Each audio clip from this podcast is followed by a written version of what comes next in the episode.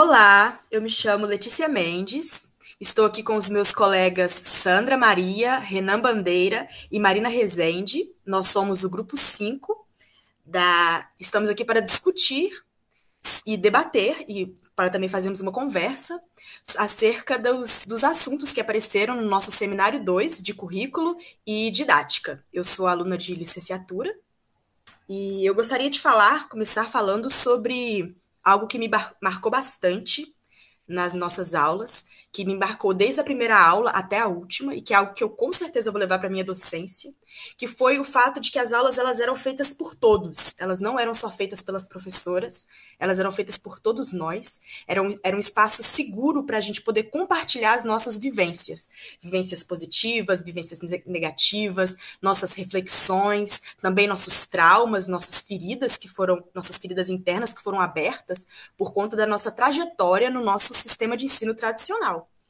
É, isso para mim assim foi algo que me marcou e eu acho que vai de encontro com o primeiro o primeiro trabalho que a gente fez, que foi a gente resolveu fazer todos os trabalhos de podcast, nós do grupo 5. E o primeiro trabalho era sobre Paulo Freire, e isso vai muito de encontro com, com a, a, teoria de Paulo Freire, né? A gente pôde viver tanto na teoria quanto viver isso na prática, essa aula que é feita por todos, esse conhecimento que é compartilhado. E e a partir disso foi, foi muito bom também poder estar tá trocando com esse grupo, estar tá conhecendo essas pessoas, trocando. A gente fez um grupo no WhatsApp chamado Segunda, e toda segunda a gente se encontrava e trocava. E foi, foi muito bom para mim, assim, poder compartilhar o que eu passei na escola, as minhas experiências, e também poder estar tá trocando com pessoas que, que pensam assim, parecido comigo, numa escola progressista, uma escola mais libertária uma educação, está pensando essa, essa educação para o futuro, né? Está em contato com esses futuros professores.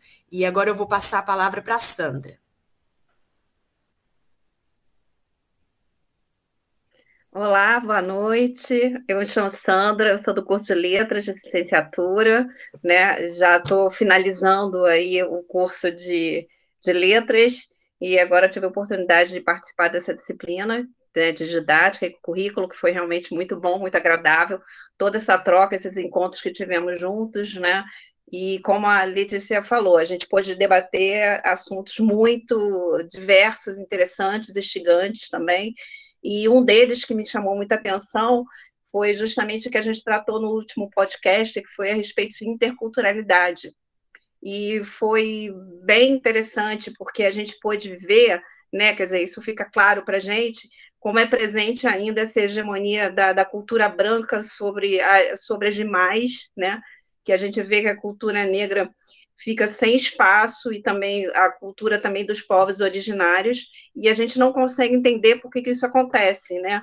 No Brasil que é muito de, de maioria, na verdade, maioria que não é branca, né? E como nós somos é, é, tão como nós conseguimos, por exemplo, concordar com essa com, com isso que nos é imposto, né? Essa cultura dos brancos, do, dos europeus, uma cultura que é importada, né? Que é do norte, cima do sul, como a gente vê muito acontecendo. Quer dizer, isso porque até hoje em dia ainda acontece, né? E aí a questão da cultura, interculturalidade fica onde, né? Será que é só uma mistura que a gente quer fazer, né? Tipo, faz um puxadinho aqui, e aí a gente coloca a, a, cultura negra aqui, a indígena ali, mas ela fica misturada na cultura do branco. É isso que a gente realmente quer. Então, é uma coisa que é para realmente ser discutida e é o que chama a atenção, né? Por exemplo, que o negro hoje em dia ele tem o quê? Uma semana, um dia que é de consciência negra e os indígenas têm um dia que é 19 de abril. Quer dizer, justamente o, os povos originários, né, que já estavam aqui antes dos brancos, para eles é dado somente um dia, entendeu? E, é, por exemplo, foram povos que foram subjugados, né, pelos europeus quando chegaram aqui, que não puderam praticar a, a sua língua, é, a sua religião também era proibida, então é uma coisa que realmente causa muito, muito estranhamento, né? E é, isso, esse foi um ponto aí que a gente discutiu bastante nesses últimos encontros, e é importante para a gente saber que tipo de professor que a gente quer ser, né? A gente quer ser justamente professor que quer mudar isso, quer mudar essa realidade e a gente quer fazer diferente. A gente quer, na verdade, um, um praticar um, um, ensino, a gente quer um, uma aprendizagem que possa englobar todos e que todas as culturas podem, possam ser respeitadas na sua integralidade. Né? É tanto a manifestação cultural delas mesmo, como a representação política, como a manifestação religiosa. Então, é essa, é essa educação que a gente quer.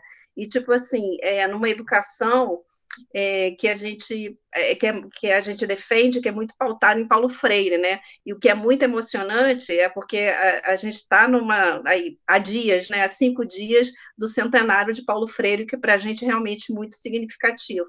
Então é isso que eu queria registrar e a gente realmente quer quer e, e, vai procurar é, lutar para ser professor diferente, né? Justamente o professor desse futuro que visa mudar tudo isso, romper com essas coisas com as, quais, com as quais a gente não concorda. É isso. Agora eu vou passar a palavra à Marina, para ela estar tá complementando aí, o, enfim, todo o nosso debate. Obrigada.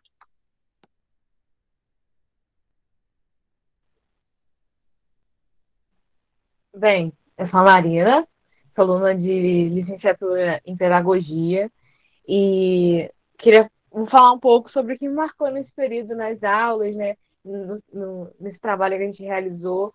Como a Letícia falou, a gente transformou todos os trabalhos em podcast e estar tá em contato aqui, poder falar, poder discutir, dividir um pouco sobre o que, o que a gente acha, o, como a gente perceber, como a gente quer ser quando formos formados professores, né?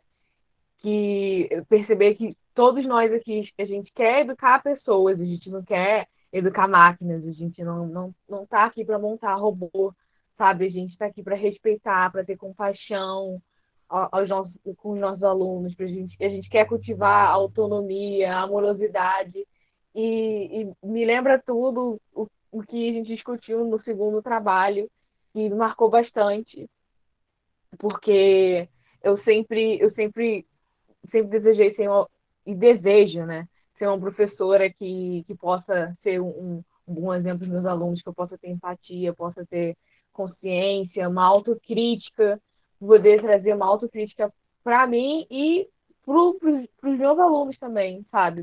Tá sempre podendo me avaliar como pessoa, me avaliar como professora e poder ajudar os alunos a, a criar essa consciência, esse eu crítico sabe? A partir de um, de um espaço, a partir de um espaço com amor, a partir de um espaço que tenha liberdade, a partir de um espaço em que todos tenham voz, sabe?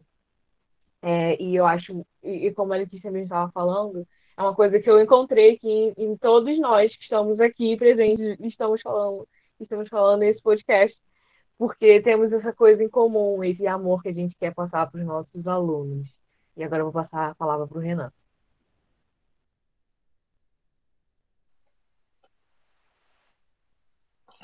Boa noite, meu nome é Renan Correia Bandeira, eu sou aluno do curso de licenciatura em música. Nós estamos aqui para finalizar, para compartilhar um pouco do que foi esse período, né? É, esse período foi um período de, dessa disciplina currículo e didática, um período de bastante debate, bastante reflexão. A gente refletiu bastante sobre o papel do professor. É, e um, um dos temas, um dos textos que mais me marcou é, foi um texto retirado da revista Nova Escola, É Preciso Apostar na Inteligência dos Alunos, onde eles entrevistaram um pesquisador francês, Charles Hatt, e ele vem ensinando, botando várias coisas. E aqueles ensinamentos me, deixaram, me marcaram bastante. Né?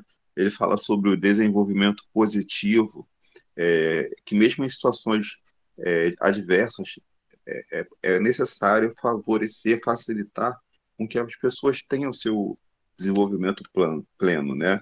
Ele fala também da, da importância da família no desenvolvimento, na parte educacional, que primeiro responsável pelo desenvolvimento é o próprio aluno, depois em família, depois o papel do professor, que vem intervindo nisso tudo e sendo responsável por fazer com que essas possíveis dificuldades do ser e da família eles possam sanar ali e tornar isso tudo positivo, né?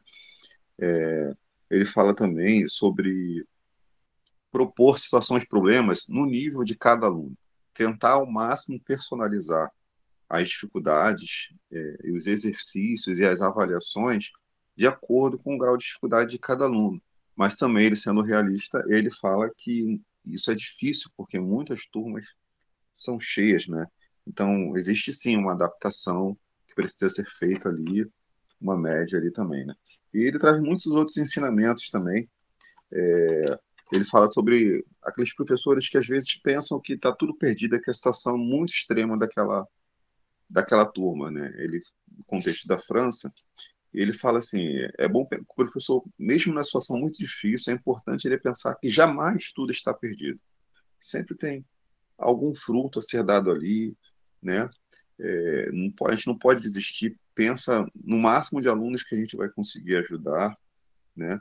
E ele fala sobre a ilusão de educar também, a gente tem que, não é impor, né? É, tem que ser ético, saber que a gente não é dono de toda a verdade, e de todo ser humano, né? Então ele ele é um professor bem realista, né? E trouxe bastante ensinamentos para gente, né? Esse é um momento de conclusão. A gente já debateu isso no nosso podcast. Quem quiser assistir pode assistir lá. Então é isso. Eu penso que a gente tem que se adaptar assim a cada aluno ao máximo possível e contribuir e trabalhar com os erros, com as dificuldades. Então esse foi o trabalho do nosso grupo, grupo 5, a disciplina de didática e currículo.